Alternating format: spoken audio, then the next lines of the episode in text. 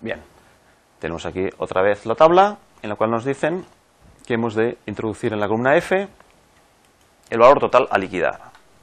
Bien, siempre comenzamos rotulando los datos que vamos a calcular y bien, aquí hemos de introducir el total que hay que liquidarle a este artista por este cuadro.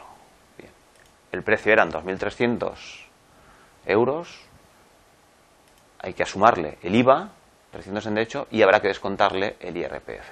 Bien, esto, esto es una fórmula muy sencillita, igual a este valor más incrementado del IVA y descontado menos el IRPF.